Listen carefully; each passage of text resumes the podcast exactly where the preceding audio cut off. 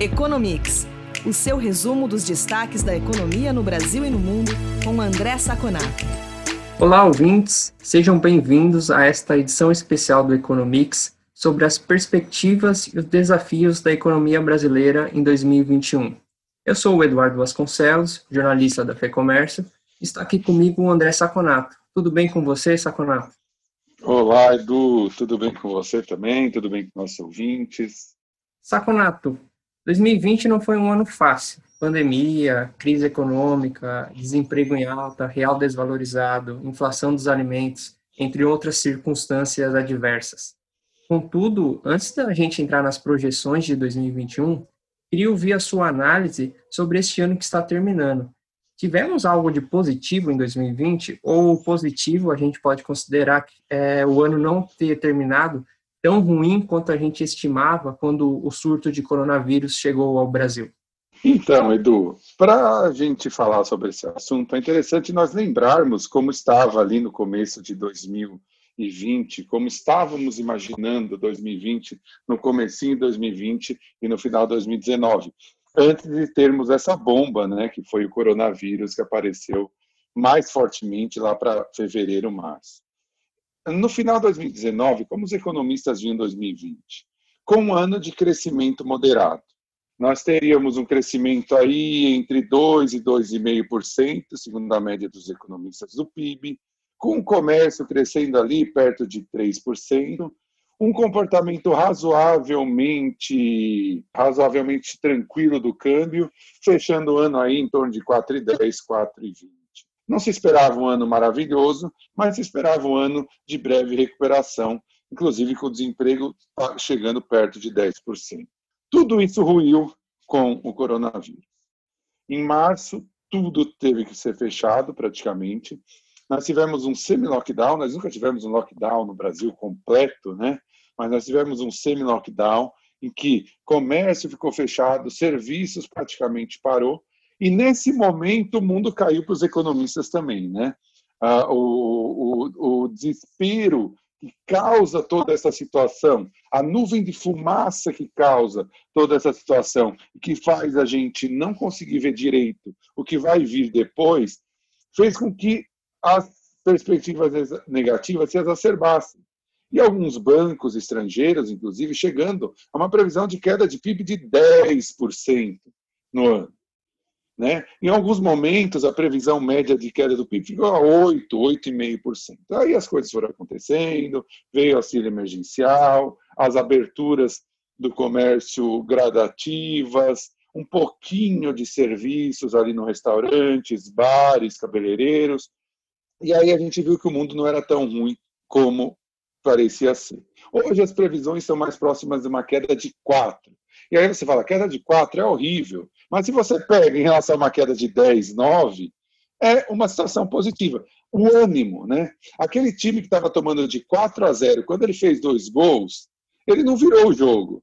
Mas o ânimo, a expectativa que o segundo tempo ele possa virar, que ele possa vir com, com mais. É, num, num aspecto psicológico positivo, pode fazer com que ele seja melhor. Nós estamos assim, eu acho que atualmente. Nós estamos numa situação que o ano termina com vacinas já nos Estados Unidos e na Grã-Bretanha, com o governo de São Paulo prometendo vacina, começar a vacinar em, janeiro.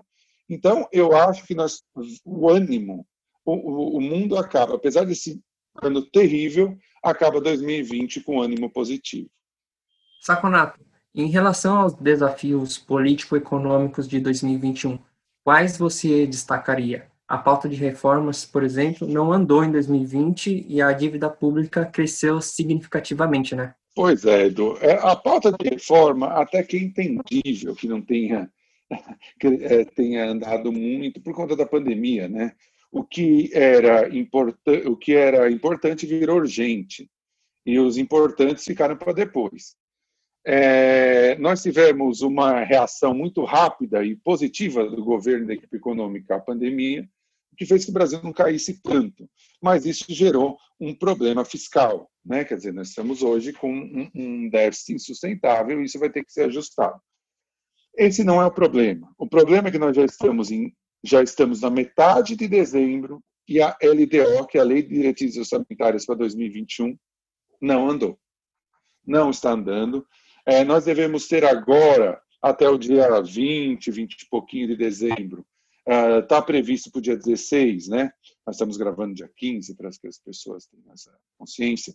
Está previsto para o dia 16 a primeira reunião, mas já é muito tarde. Você imagina uma empresa planejando que vai produzir em 2021 no meio de 2021. Seria um absurdo, porque você tem que botar as máquinas para rodar. É o que está acontecendo. Então, esse desafio fiscal é gigantesco. E não só o desafio de cortar os gastos, o desafio de convencer a sociedade de que nós entraremos num processo de sustentabilidade de longo prazo. Eu acho que esse é o maior desafio de 2021. E do ponto de vista dos negócios? 2021 provavelmente não teremos auxílio emergencial, o setor de serviços ainda sofre bastante com a pandemia e também tem o desafio do desemprego. Qual é a sua expectativa? É, eu acho que nós vamos ter uma possibilidade de que é, esse segundo pico da pandemia, né, que nós estamos vivendo agora, que ainda é menor que o primeiro e rezamos para que continue menor, é, ele, ele não, não vai durar tanto até começar a vacinação. Quer dizer, eu não vou ter um período de tempo tão grande no segundo pico até começar a vacinação. Vale lembrar para todo mundo que não é que vai começar a vacinação, acabou a pandemia, né? Ah, do 25. Não, vamos ter é, é, vacinar as pessoas idosas, pessoas do serviço de saúde, professores da rede estadual e da rede municipal e federal.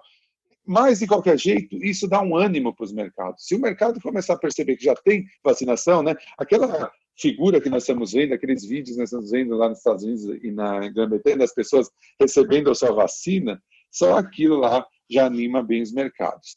Eu creio que nós vamos ter um ano, é, obviamente, mais positivo que 2020. A ideia é que o crescimento na margem, ou seja, de trimestre para trimestre, não seja muito grande, mas que nós devemos crescer aí entre 3% e 4% o PIB nesse ano, até podendo aumentar esse valor se o governo conseguir fazer as reformas andarem.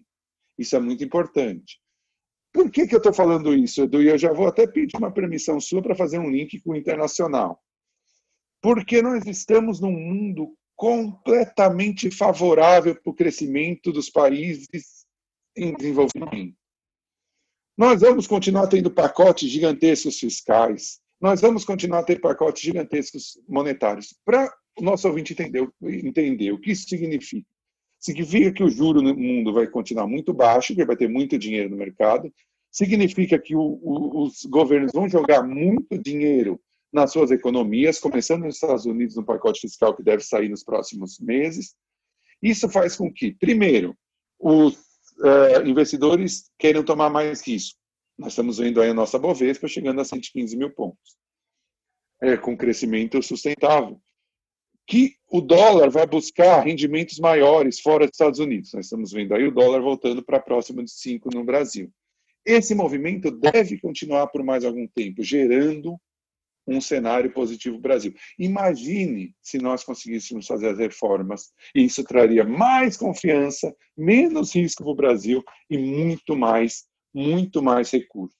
Então, nós torcemos aí. E não são só as reformas tributárias, não são só a reforma administrativa, as reformas pequenas, mas muito importantes, como o marco do saneamento, que já saiu, o marco do gás, as, as parcerias público-privadas, que o governo está indo atrás. Então, nós temos um espaço muito grande. Resta saber qual vai ser a apetite do governo e do Congresso para que isso se concretize. Uma última pergunta, Saconato, sobre o governo Biden. Qual é a sua expectativa do próximo governo norte-americano em relação ao Brasil? Nós temos a ganhar com o Biden na presidência ou nós teremos uma relação difícil de Estado brasileiro com o Estado norte-americano? Olha, Edu, eu acho que essa questão não tem uma resposta definitiva. Eu acho que quem vai dar essa resposta é o governo brasileiro. O Brasil não é uma das cinco prioridades dos Estados Unidos hoje. Vamos ser bem realistas. Antes eles têm China, antes eles têm os conflitos com a Índia, da China com a Índia, ele tem Oriente Médio, tem o México, tem a Brexit, tem um monte de coisa. Quando acontece isso, o que, que nós temos? Os Estados Unidos ele não vai fazer uma política tão ativa quanto com o Brasil. Óbvio que nessa parte de, de Amazônia vai ter alguma coisa mais ativa, mas o restante econômico, é, comercial, não vai ser uma política ativa. Como que ele vai é, responder ao Brasil? Ele vai ser passivo. O Brasil tem que propor as coisas. O Brasil tem que mostrar que ele é, quer os Estados Unidos como parceiro, quer os Estados Unidos como um parceiro para desenvolver o país. E isso depende muito do nosso governo. É, o Itamaraty vai ter que ser muito habilidoso em trazer o governo Biden para o Brasil. Esquece o governo Trump, ele não existe mais. O governo Trump é passado. Ficar remoendo é, coisas do passado só vai piorar para o Brasil.